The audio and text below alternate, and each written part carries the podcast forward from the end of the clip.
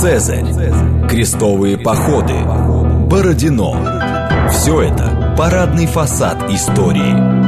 А что хранится в подвалах? Программа «Родина слонов».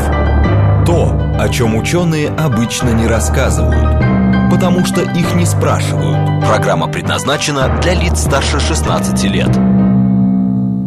Добрый день, это «Родина слонов», программа об исторических мифах, об истории, которые мы не знаем, и о тех фактах, которые вполне очевидны для ученых, но по разным причинам прошли мимо нас. Меня зовут Михаил Родин. Сегодня мы снова переносимся в Китай, будем говорить о том, как э, создавалась государственная система во многом этого государства, потому что когда мы говорим про Китай, мы представляем себе такой развитый бюрократический аппарат чиновников, которые занимают посты не по знатности, а по э, своим умениям, э, по знаниям и так далее. И вот мы уже много программ посвятили с Виктором Башкеевым тем, как вызревала долго, мучительно, столетиями эта система. А сегодня а, обратимся к еще большей древности, там, где вообще зародилась э, сама идея этого легистского государства – Сегодня мы будем говорить про Шаньяна, одного из идеологов этой системы. И в гостях у нас сегодня на связи преподаватель школы востоковедения факультета мировой экономики и мировой политики Высшей школы экономики Максим Сергеевич Целуйко. Максим, добрый да, день, как вы меня слышите? Я да. хорошо, вы меня хорошо слышите? Да, да, все отлично. А, давайте поговорим о том, кто такой Шаньян, когда он жил коротко, и какое значение он имеет для истории Китая. Итак, эм, Шаньян или Гунсуньян. А, Гунсунь – это фамилия, Ян э, – это имя. Это необычная фамилия, одна из немногих двусложных фамилий в, собственно говоря, китайской истории. И а, он был из знатного рода, а, он жил в IV веке до нашей эры. Он был эм, потомком одного из удельных правителей э, древнего Китая, Древней Восточной Азии – в его биографии, составленной китайским Геродотом, так сказать, самотянем, написано, что он был из рода княжичей, побочных детей правителя Вэй. А, и тут же написано, что он служил у, у первого советника царства Вэй. И здесь уже начинается некоторая путаница, существующая только впрочем, для русских читателей, потому что а, он был сыном правителя Вэй, это одно царство, ну, точнее, не сыном, он был потомком детей правителей а, царства Вэй. И это, Вэй – это одно царство. А вот служил он в другом царстве, но которое иероглиф тоже звучит как Вэй, но это другой иероглиф, другое царство. Поэтому тут уже нужно понимать, что а, на самом деле, судя по всему, будущий Шаньян потому что пока что он только Гун Суньян, а, происходил из э, обедневшего знатного рода, потому что знать она и потому знать в Восточной Азии, что происходит от, от правителей. А, из обедневшего знатного рода, который вынужден был посылать своих сыновей куда-то учиться и где-то потом работать. Э, не, в, не у себя дома. И вот эм, Вэй Ян, Вэйский Ян, как его еще звали, Гун Сунь Ян, э, он уехал из родного царства Вэй в другое царство, которое тоже называлось Вэй, и стал там работать и служить у местного, э, можно сказать, авторитета, э, который э, потом стал, ну, скажем так, сяном, которого звали Гун Шудзо. Сян – это типа премьер-министр. Значит, угу. вот он служил у него и впоследствии переехал в царство Тинь в 350 2009 году.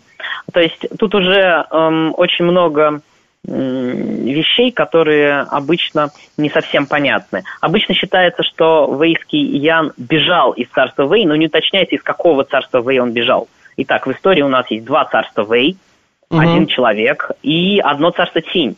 Итак, он уехал из первого царства Вэй работать во второе, и согласно преданиям и легендам, э, записанным, скорее всего, через сотню лет после его смерти, он бежал из второго царства Вэй в тень вследствие политической борьбы. Но, скорее всего, это не так. Судя по тому, судя по стилю этих преданий и легенд, скорее всего, опять же, он просто переехал в царство Тинь, а, стремясь достичь эм, ну, скажем так, лучшей карьеры. Знаете, как бывает, когда люди э, из э, центра едут на периферию, потому что в центре все места заняты, а на периферии, на фронтире можно чего-то добиться – потому что угу. там правила не такие жесткие, и, соответственно, можно возвыситься. Вот, э, скорее всего, Вейский Ян так и поступил. Это произошло в 359 году до нашей эры. В 359 году до нашей эры он попал в царство Тинь, и он был представлен по протекции Э, как гласят предания, сановником Дин Дянем, а, тинь, э, тиньскому царю Сяогуну, который правил с 361 по 338 года нашей эры. Значит, и, соответственно, он стал одним из чиновников или сановников, пока еще можно так говорить, а, царства Тинь, и стал, как показывает история, скорее не сначала не реформатором, а военачальником. Значит, а, тут нужно пояснить одну вещь, э, что а, вот в царстве Цинь к тому моменту уже было довольно много, судя по археологическим данным, выходцев из более развитых, более восточных царств. Из того же царства Вэй, из э, царства Хань, из царства Джао, ну, из южного царства Чу. И э, они прибывали туда где-то с э, второй половины пятого века до нашей эры. Обычно в истории Китая Шаньян представляется как такой первопроходец, как вот первый мудрец, попавший угу. В дикое царство Тинь из культурных царств. Но на самом деле это совершенно не так. И а, в этом смысле почва унавожена была для Шаньяна уже как 70 лет примерно. То есть 70 лет э, или там даже больше выходцы из этих царств пребывали, пребывали служить синским царям и э, аристократам. Поэтому здесь как бы э, Шаньян был не первым, просто наиболее известным и значительным. И если о Шаньяне говорят все предания и последующие философы, если они мысленно соревнуются с ним, то о предыдущих, скажем так, карьеристах из восточных царств, которые служили тинским царям, мало что известно. В основном это были беженцы от политических репрессий, политической борьбы эпохи распада царства Дзинь, соседнего царства, э, самого большого царства эпохи Чунцю, а, распавшегося на Хань, Джао и Вэй. И вот распад этого царства Динь, он положил конец эпохе Чунцю и вызвал эпоху турбулентности и очень глобальных, можно сказать, глубоких изменений, которые ввели новую эпоху Джаньго. И вот а вот давайте, Шаньян... собственно, про нее поговорим. Мне кажется, это сейчас важно описать вообще, что такое Китай в IV веке до нашей эры. А, какая там политическая обстановка, какие есть государства и как они устроены. Да, это очень важно, а, и более всего важно понимать различия этой эпохи и предыдущей. Итак, угу. В китайской историографии все это вместе, все эти две, две эпохи эм, значит, называются эпохой Восточного Джоу, которая длилась с 8 века до нашей эры по 3 век до нашей эры. Эта эпоха распадается на две субэпохи, на два субпериода. Эпоха Чунцю или весен и осени, названная по одноименной хронике, а и это время примерно с 8 века до нашей эры по середину 5 века до нашей эры. И эпоха Джаньго. Эпоха Джаньго, или эпоха сражающихся царств, это с 5 века до нашей эры по 3 век до нашей эры, когда, э, собственно говоря, и сформировалась империя Тинь, в э, формирование и становление которой большой вклад сделали как раз реформы Шаньяна. Значит, а, итак, э, эпоха Чунчу или эпоха весен и осени – это эпоха, когда на территории Восточной Азии, там, где сейчас Китай, существует огромное количество, десятки, а, может быть, даже под сотню небольших государств, самыми крупными из которых являются царство Дзинь, самое крупное, царство Чу, это южное царство, населенное австрийскими народами, царство Тинь, это наш главный герой, ну или один из главных героев сегодняшнего дня, о котором mm-hmm. мы уже упоминали. Значит, цар... И эм, на севере существовало более позднее, в более позднее время царство Янь, которая, столица которой располагалась на территории современного Пекина, и на территории Великой равнины китайской, там, где вот э, пространство между Нанкином и Пекином, близ побережья и недалеко от Шаньдуна, э, существовало огромное количество разных э, китайских срединных государств, которые назывались Джунго, то есть срединные царства. Они были эм, как бы зернами китайской культуры в окружении больших и, как позднее в эпоху Хань писали, полуварварских, хотя это не так, государств. Вот большие государства полуварварские находятся на периферии. В центре находятся китайские джунго, вот эти срединные царства, которые небольшие, но очень культурные и, скажем, также довольно с плотным населением, э, с большим количеством населения и Э, соответственно, с большой плотностью этого населения, потому что э, там территории мало, а людей живет много, и, и почва плодородная. Значит, ну, это все а долина вот... реки Хуанхэ как раз, да, вокруг которой... Ну, понимаете, на, на, на, на реке Хуанхэ много долин, поэтому здесь вот лучше... Mm говорить Великая Китайская равнина и располагается вот как раз она между Пекином и Нанкином. Ага. Вот, и, соответственно, эм, существовал также домен Джоуского Вана. Домен Джоуского Вана – это эм, как вот Папская область в современной Италии.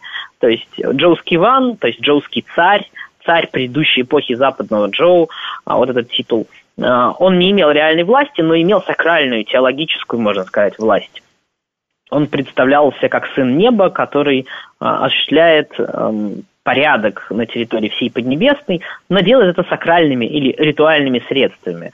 А, таким образом, а, Джоуский Ван имел небольшую область, но не имел реальной власти, но был сакральным авторитетом. И он назначал так называемого гегемона Ба.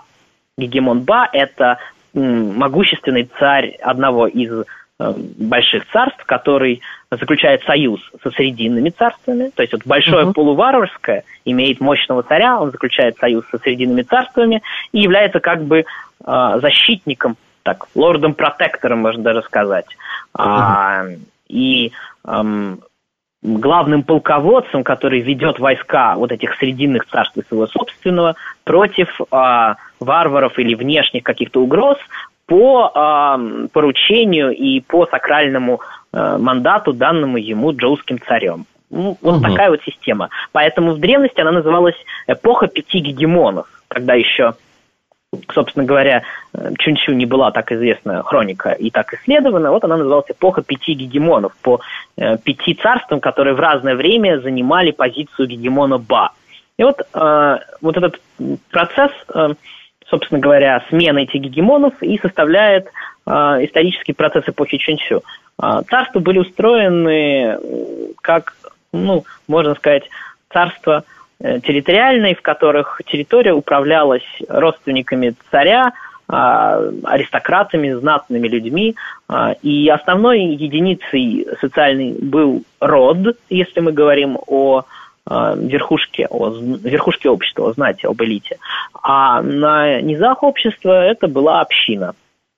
Соответственно, угу. родовые, основным политическим процессом этой эпохи был, было перемещение гегемонии с севера на юг э, от царства Ци и царства Динь, э, это северные царства, к царствам э, Юэ и У, это южные царства. И вот когда последний гегемон пал, царство Юэ, а царство Дзинь, первый гегемон, разрушилось на три царства, то и закончилась эпоха Чунсю. В социальном смысле это был процесс распада родовых отношений на самом верху знати, когда эм, земля была конечна, а размножение человеческое, особенно в Восточной Азии, в это время не знает пределов, и поэтому можно сказать, что э, на кого-то когда-нибудь из знатных людей земли не хватит. Соответственно, э, удела он не получит, и будет у него э, знатное наследие, но никакого материального наследства. И вот эти люди, они стали впоследствии называться биньхэ, а, то есть э, гости-приживалы. Крестьяне, они, конечно, не пойдут, а никакие другие социальные роли здесь престижными не являются в это время, только аристократ, воин, э, сражающийся на колеснице, или крестьянин, который пашет землю. Значит, соответственно, они начали путешествовать по Восточной Азии, предлагая свои услуги или э, обучать чему-то, потому что наследие у них было, э, или служить кому-то, потому что они были знатными людьми, и тем из знатных родов, которые могли сохранить э, свое могущество, предлагали свои услуги и становились их, ну, скажем так, клиентами. Вот как вот в Риме были ага. патрон-клиентские отношения, так вот и здесь. Биньке для китайской культуры и истории это что-то вроде клиентеллы. И могущественные люди эпохи конца Чунсю, начала Джаньго собирали вокруг себя такие клиентеллы и поручали им разные задания, как военного, так и гражданского характера. А вследствие этого, собственно, и распались, распалось крупное царство Динь, и произошла смена правящего рода в крупном царстве Чи, которое располагалось на Шаньдуне. Аристократические рода, оставшиеся при власти и ресурсах, получили вот этот большой кадровый резерв людей, которым они могли не раздавать землю, потому что они не были их родственниками, а платить зарплату или просто, скажем так, обеспечивать их эм, престижное потребление и элитное существование. Угу. А, то есть ресурс, который они должны были отдавать этим приживалым Бинке клиентам, э, гораздо меньше, чем тот, который они должны были отдавать своим родственникам. Родственникам нужно давать землю вместе с титулом, а этим, ну, условно говоря, натуральный эквивалент элитной зарплаты. Ага. Скажем так. Вот, а, поэтому они устроили э, разборки э, и внутреннюю политическую борьбу, которая и разорвала вот это царство Дзинь э, на части. Там было вообще-то шесть изначально сильных родов, три из них погибли, три остались и победили, и, и царство Дзинь распалось на царство Джао, Хани, Вэй. Значит, соответственно, здесь мы получаем что? Вот эти биньке-клиенты, они служили не правителям царств сила правителей mm-hmm. царства в это время, она упала, а она стала меньше, они потеряли реальную власть, они служили родовой аристократии. И вот здесь мы первый раз сталкиваемся с, э, с тем, что вот сделали реформы Шаньяна. Реформы Шаньяна происходили в IV веке до нашей эры. Эпоха Чунсю закончилась в середине V века до нашей эры, то есть примерно за 100 лет. Если мы говорим там 450 год, и это вот примерный конец эпохи Чунсю. И 359 год, это примерное начало, это примерное начало службы Шаньяна в царстве Тини. Вот сто лет тут прошло. Ага. И после э, Шаньяна, тут уже я могу говорить о содержании моих научных статей, которые я э, пишу и публикую, то, что нам удалось выяснить. После Шаньяна э, вот эти самые биньке приживалы в царстве Тинь, стали служить в основном только правителю. В этом было последствие, не столько содержание, сколько политическое последствие его реформ. А, можно сказать, что вследствие реформ Шаньяна в царстве Тень кадровый ресурс, который служит за зарплату, получает только правитель. А остальные, то есть аристократические рода, его не получают. И таким образом вся власть находится в руках правителя, и вот, это, вот, вот этой силы э, политической, которая устраивает центробежный процесс в других царствах, в царстве Цинь не возникло.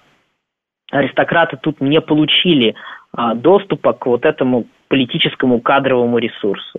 А напрямую э, царь его получил и под э, своим руководством создал самую большую группу клиентеллы, которая и стала бюрократией. То есть можно сказать, что патрон-клиентские отношения трансформировались в бюрократию в тот момент, когда произошло, когда произошла унификация этих патрон-клиентских отношений.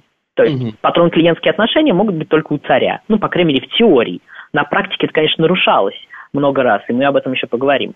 Вот. А в теории только у царя. И таким образом все, кто приезжает в царство Цинь, вот эти вот приживалые, э, так сказать, странники, которые готовы служить э, и которые ищут карьерного роста, они будут служить только царю.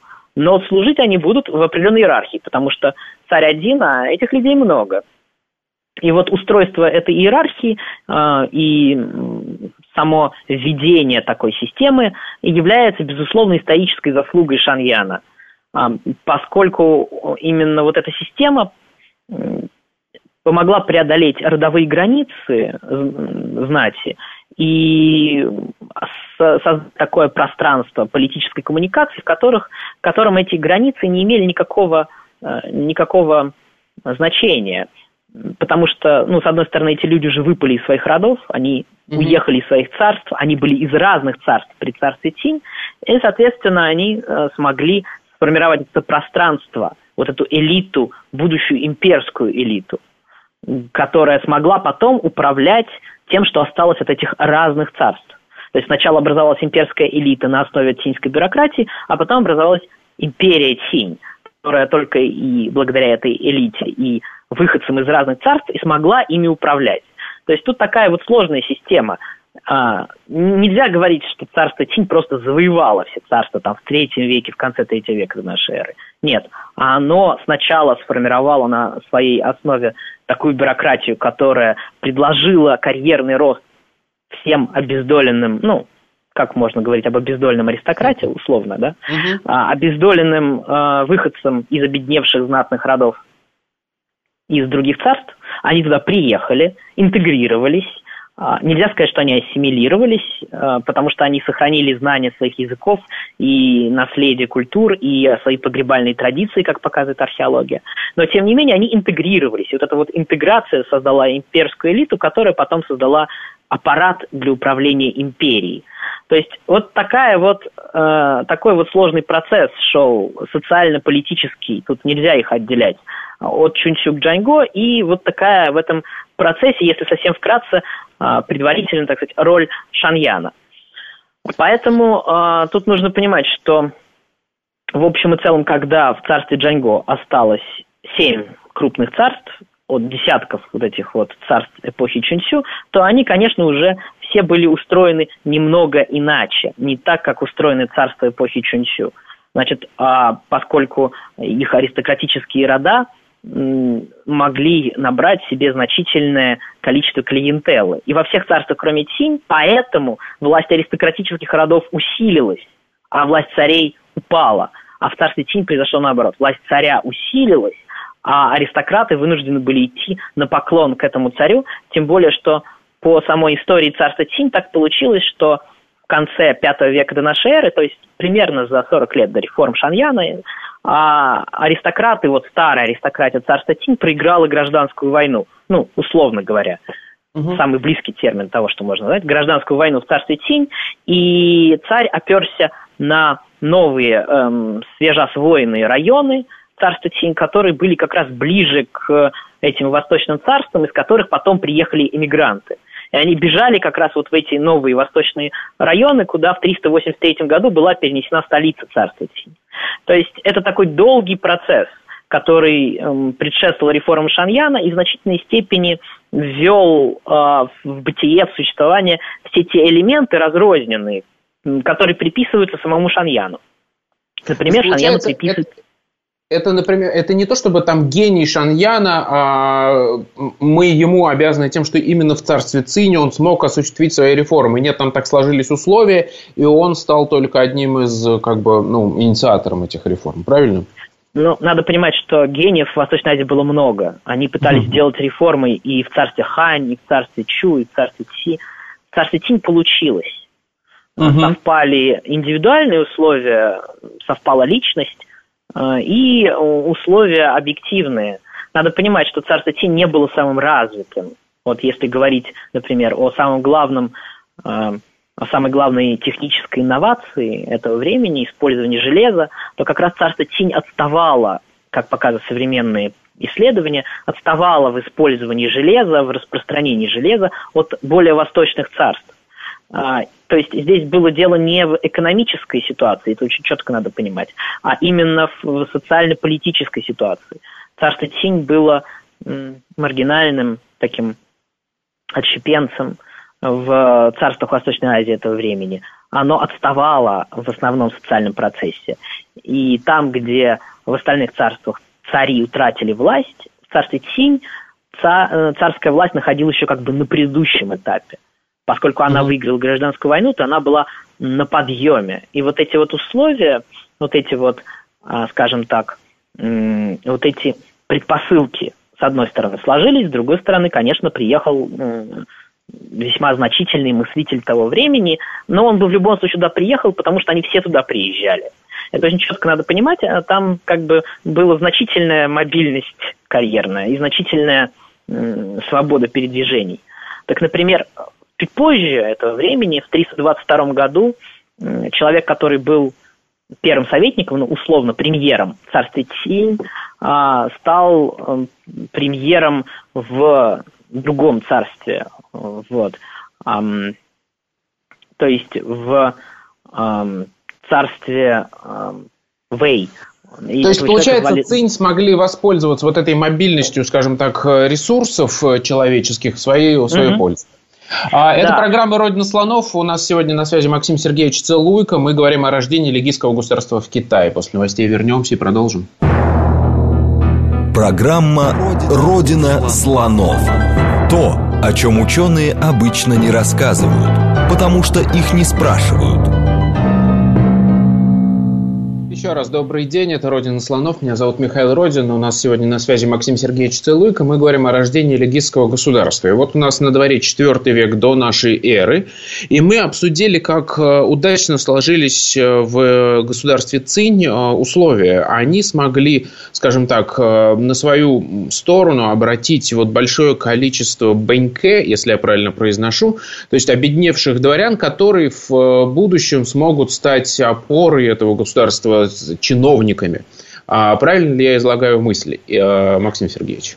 В общем и целом, да, а только не дворян, да, а, можно сказать, знати, потому что угу. дворяне – это вот что-то из гораздо более поздней эпохи. Ну, их, конечно, можно уподобить такому Д'Артаньяну, знаете, который из своего, э, из своей Гасконии, э, будущее как раз из обедневшего дворянского рода, приехал в Париж – и стал, можно сказать, э, служителем, служащим этого французского будущего абсолютистского государства, но это очень условная такая, очень условное uh-huh. тождество. Вот. А, поэтому э, тут можно говорить скорее о э, таком, знаете, социальном процессе, распаде родовых отношений и э, происхождении но, новой социальной страты, э, которая как раз за счет вот этого неравновесия, неравномерности китайской истории оказалась концентрированной на стороне Тинь. Но это не сразу произошло, это долго происходило, это 150-200 лет происходило. Поэтому тут нужно понимать, что какое-то время вот эти люди, биньке, а, клиенты, они были довольно свободны в своих отношениях. Они могли, например, уехать из царства Тинь и поступить служить в другое царство, а потом опять вернуться. И это очень интересно смотреть, как у людей еще не было в голове ясного понимания, что такое бюрократия, и они позволяли такие вещи, которые ну, в современных государствах уже никто позволить не может. Да? Никто не может позволить себе, скажем так, чтобы твой премьер-министр уехал куда-то в другую страну, стал там премьер-министром, а потом вернулся. Вот. А, но здесь это как раз показывает то, что здесь было, нек- было некое общее пространство, пересекающее границы отдельных царств. За счет этого mm. потом сформировалась империя. И как раз Шаньяну и принадлежит заслуга в значительной степени в создании, ну, скажем так, материальной основы этого общего пространства. А, собственно говоря, что Шаньян сделал? Тут надо четко понимать, что э, Шан, биография Шаньяна, как она изложена у Самотяня, э, испещрена нарративами более поздних эпох, идеологическими нарративами. Общий идеологический нарратив таков. Было дикое царство Тень, в которое приехал недооцененный, неоцененный мудрец из восточных царств и сделал там конфетку. Но это, конечно, угу. не так. Значит, э, очень много у Самотяня подчинено именно этому нарративу, но реальность такова, что в 359 году э, Шаньян, будущий Шаньян, пока еще Гун Суньян, приехал в царство Тинь, и первым, собственно говоря, званием, которое он получил, было военное звание.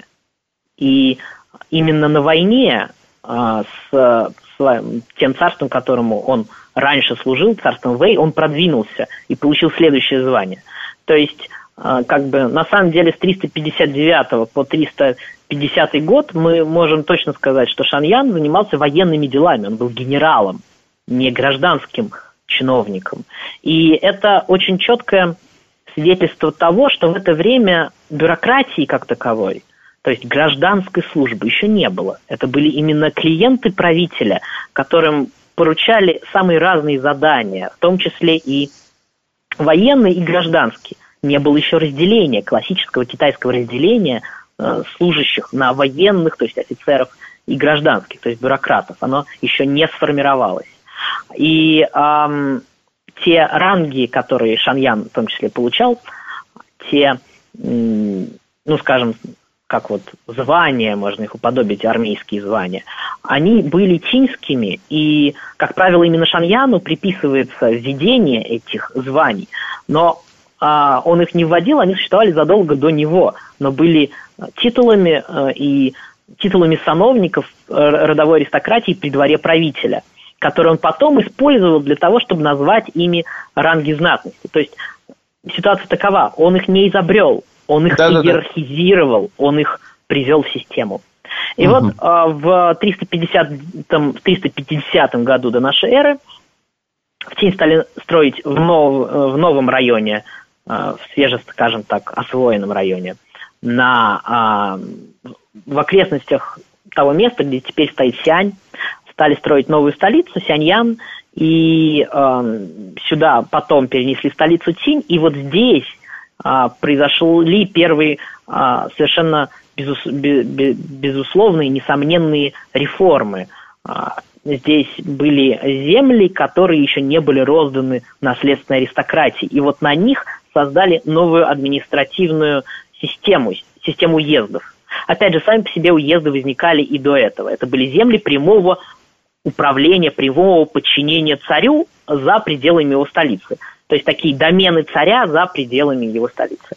Но и тут этот э, уезд стал системным основанием вот этой иерархии территориальных иерархии территориального управления, где там волость, уезд, провинция и так далее. И вот эту систему, вот эту систему, безусловно, поручили создавать э, Шаньяну. Это надо понимать, что это было рискованное мероприятие, потому что, естественно, родовая аристократия была недовольна, что такие, ну, скажем, лакомые куски уплывают от нее.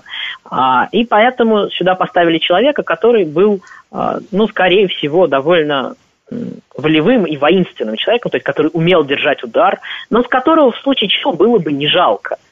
То есть, ну, чужак, угу. перспективный чужак. И вот он проявил себя хорошо. Он, и это, собственно, Шаньян. Да, вот этот самый Шан, вот этот самый пока еще Гун Сунь Ян, он проявил себя хорошо, и эм, вот эта система уездов, э, во главе каждого из которых уже э, был начальник уезда, и, то есть человек, который управлял, но не владел. Вот эта система уездов, объединенная в 41 уезд, она постепенно распространялась на все царство Чинь. Она не сразу распространилась. И, скорее всего, при жизни Шаньяна этого не произошло.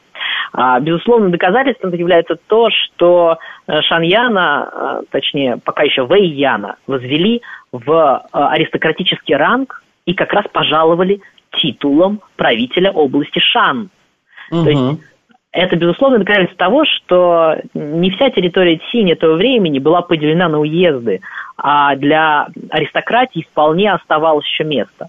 Но как раз Шаньяну китайская историография приписывает безусловное уничтожение этой наследственной аристократии в царстве Цинь и распространение системы уездов на всю территорию царства. На самом деле этого при Шаньяне не произошло. Это произошло только через 150 лет уже при Циньшихуане, уже в империи – то есть это были уже реформы Тиньшихуана.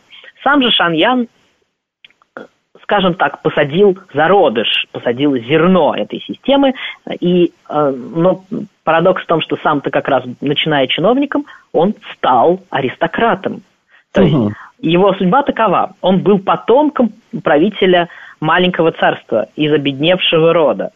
Он да. при, стал чиновником, он стал клиентом эм, в Вейском царстве, в царстве Вэй, а, переехал в Тинь и стал там чиновником и создал систему разделения военных и гражданских рангов, а потом, вследствие своих заслуг и того, как он усилил правителя царства Тинь и тех услуг, которые он оказал ему, он опять стал аристократом. То есть можно сказать, что он вернулся Э, в то состояние, в котором были его предки, и получил угу. э, на новых основаниях титул правителя области, э, которая сама по себе вся, если взять эту область Шан, которая находится на, берегу Хуанхэ, она вся, скорее всего, больше, чем все то царство, из которого происходили его предки.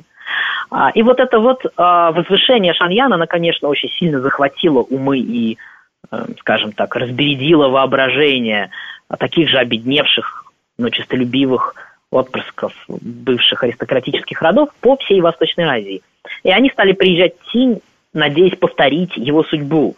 И в значительной степени он как бы стал образцом, как судьба Конфуция было образцом для конфуцианцев, но при этом uh-huh. нельзя говорить, что он создал конфуцианство, так и Шаньян, он стал социальным образцом, он стал символом успеха, он стал э, бюрократической восточноазиатской мечтой, э, который, эм, к воспроизведению которой люди тут стремились под следующие 150 лет, им некоторым это удавалось. Как они действительно приезжали в Тинь, они получали место первого советника э, и потом получали часто аристократический титул и вместе с этим пожалование земель, и таким образом э, они как бы возвращались к своим предкам в том смысле, что статусно возвращались к статусу своих предков, аристократов, которые имели наследственные владения.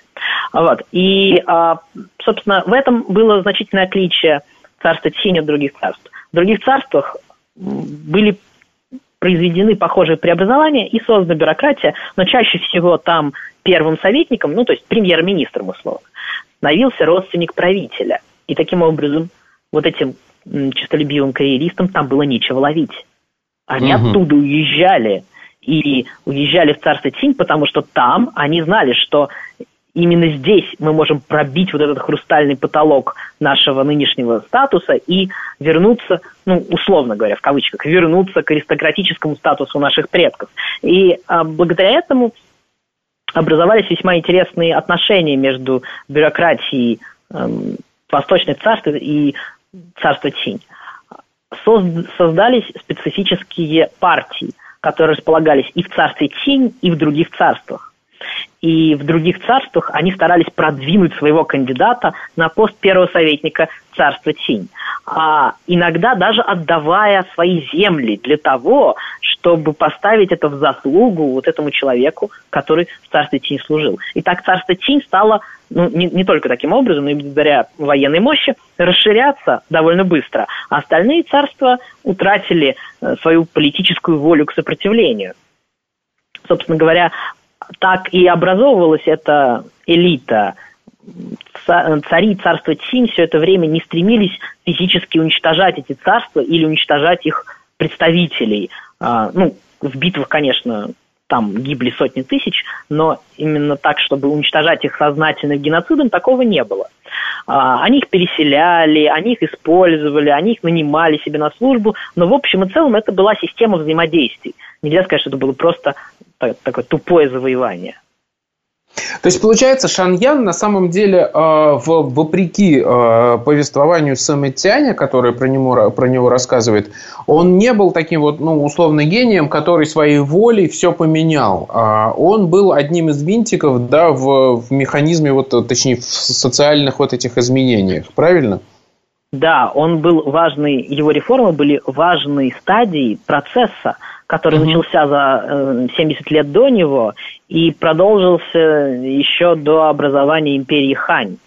И тут надо понимать, что э, у Самотяня в его двух повествованиях о Шаньяне, одно в биографии, другое в истории царства Тинь, э, есть некоторые разные элементы. Есть элементы хроники и документов царства Тинь, а есть элементы, которые условно можно назвать идеологическими нарративами из более поздних эпох. Текстология угу. позволяет нам однозначно их разделить. И поэтому, разделив их, мы получаем, с одной стороны, событийную историю, а с другой стороны, картину идей, которые не отвечали реальности эпохи Шаньяна, но отвечали м, перцепции, восприятию этой эпохи более поздними людьми уже эпохи Хань, когда, собственно, Самотянь писал. Поэтому э, тут нельзя сказать, что это вопреки повествованию Самотяня.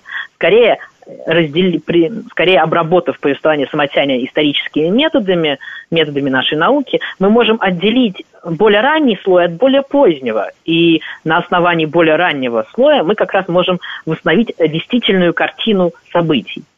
Угу. То есть у нас есть отдельное повествование, такая легенда о Шаньяне, которую нам Самицянь пересказывает, где он а, сам осознанно вводит все реформы. И можем разделить это а, от, от реальной жизни, где мы понимаем, что Шаньян всего лишь один из элементов этого механизма. Тем не менее, мы можем что-то вообще рассказать о его деятельности на Э, посту премьер-министра Цинь, да, ну, условно так Ну, условно сказать. не премьер-министр, да, мы будем говорить первого советника, да, да. чтобы не уходить слишком далеко от угу. времени. Значит, во-первых, а, нужно понимать, что Шаньян, по легендам, вел господство закона, то есть фа, благодаря чему он и считался позднейшими ханьскими исследователями, так сказать, основателем школы, одним из основателей школы легистов.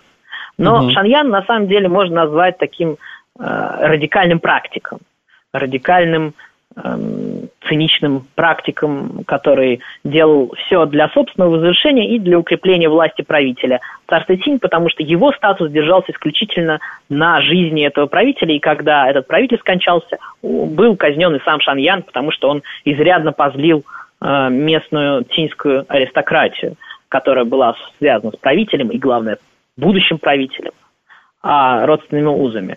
Значит, что сделал Шаньян?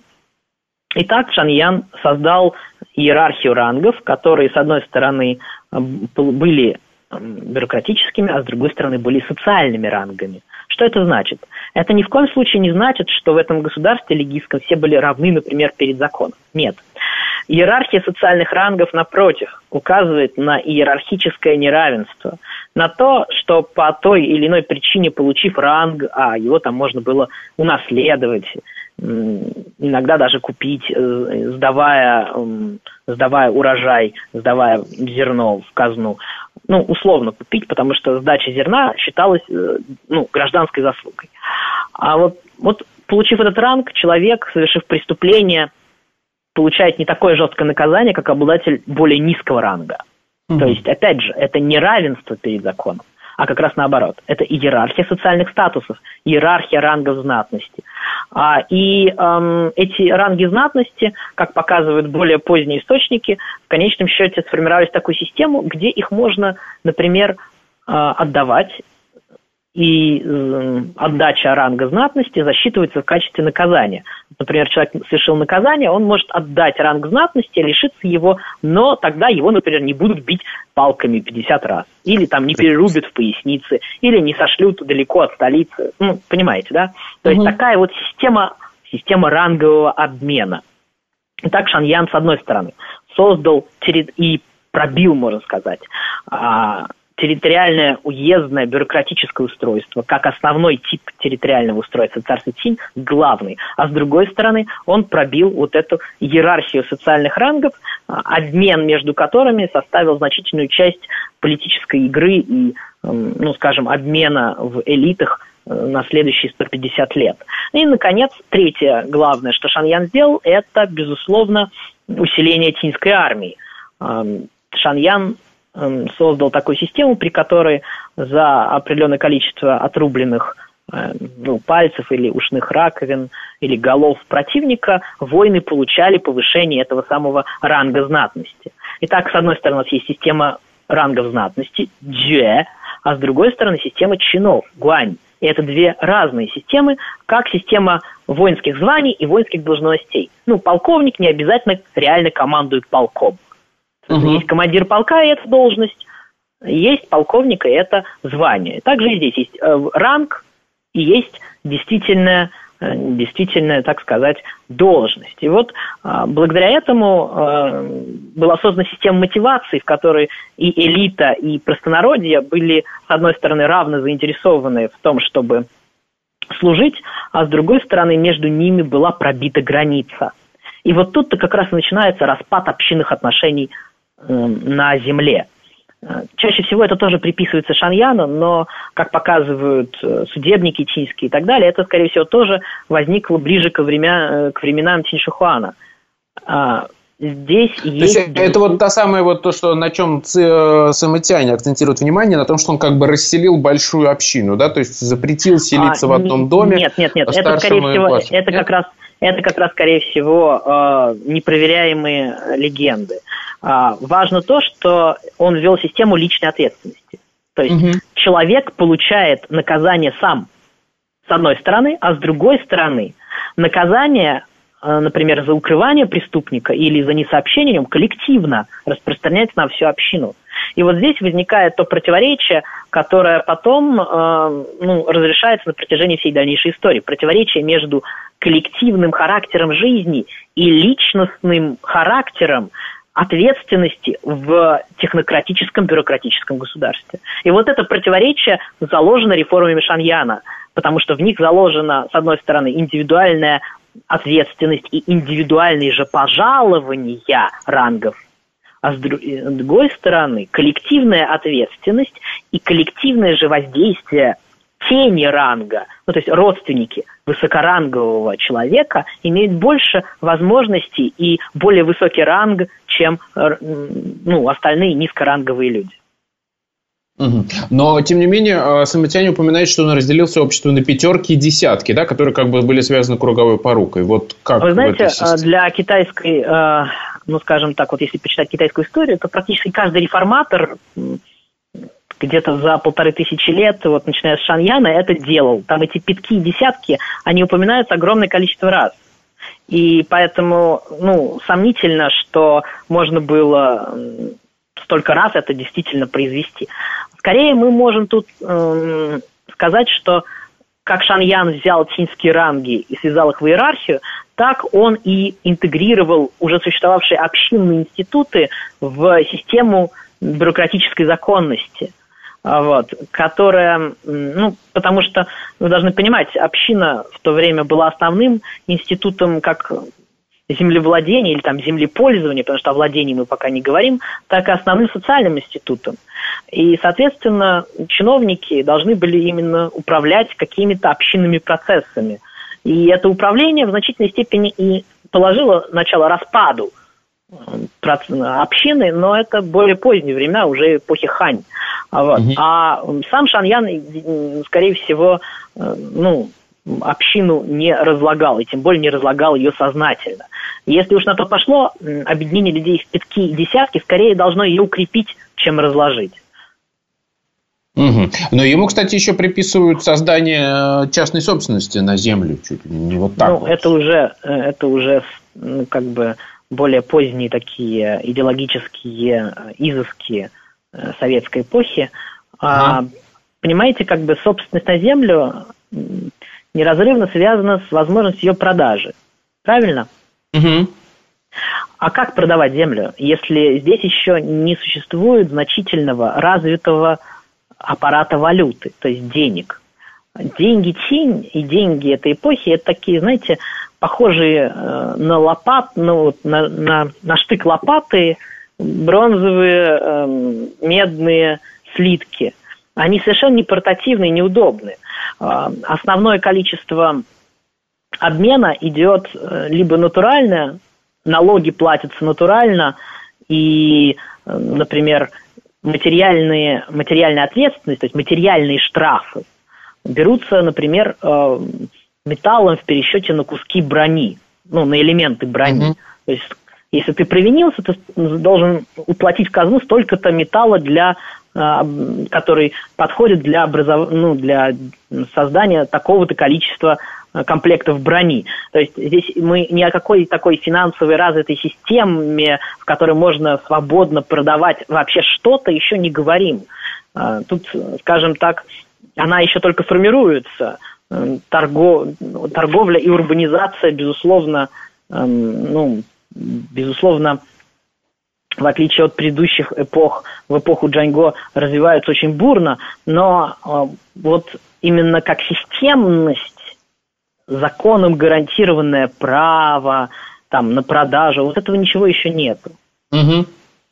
То есть, получается, вот у нас осталось там примерно 30 секунд до конца эфира, если резюмировать. Мы сейчас распутываем, да, вот эту сложную систему, которая а, несколько поколений изменялось общество с помощью каких-то огромного количества факторов. А, они все в последующей историографии а, стянуты, скажем так, в одну точку и названы реформами Шаньяна. Все было сложнее, как это обычно бывает. Правильно? Да, все было сложнее и все было более рассеяно по времени.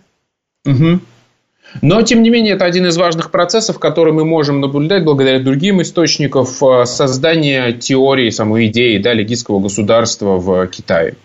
Да, Спасибо. и после Шаньяна Тинь не знала крупных поражений. Угу. Отлично. Спасибо вам большое. У нас в гостях сегодня был Максим Сергеевич Целуйко. Это программа «Родина слонов». Меня зовут Михаил Родин. До новых встреч. Пока.